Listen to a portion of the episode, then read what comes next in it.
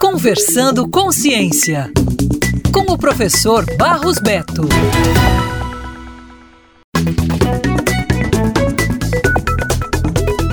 O Cerrado é o segundo maior bioma brasileiro, cobrindo 25% do território nacional e abrigando uma biodiversidade notável. No entanto, o desmatamento e as queimadas representam uma ameaça constante a essa região.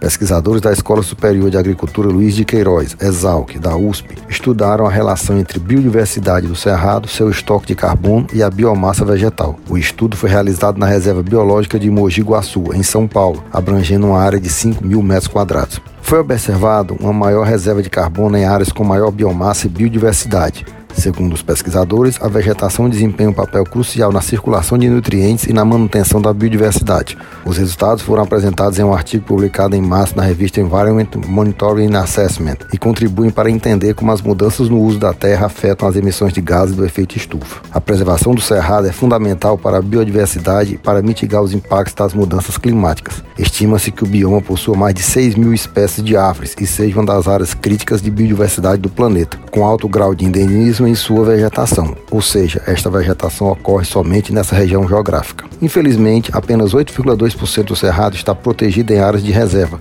enquanto o desmatamento atingiu seu maior valor em sete anos. A devastação do cerrado contribui para o aumento da emissão de CO2 e do aquecimento global. É essencial encontrar um equilíbrio entre o desmatamento e a produção agrícola para garantir a sobrevivência desse importante bioma. Isso é pesquisa, isso é ciência, tecnologia e inovação, valorize sempre.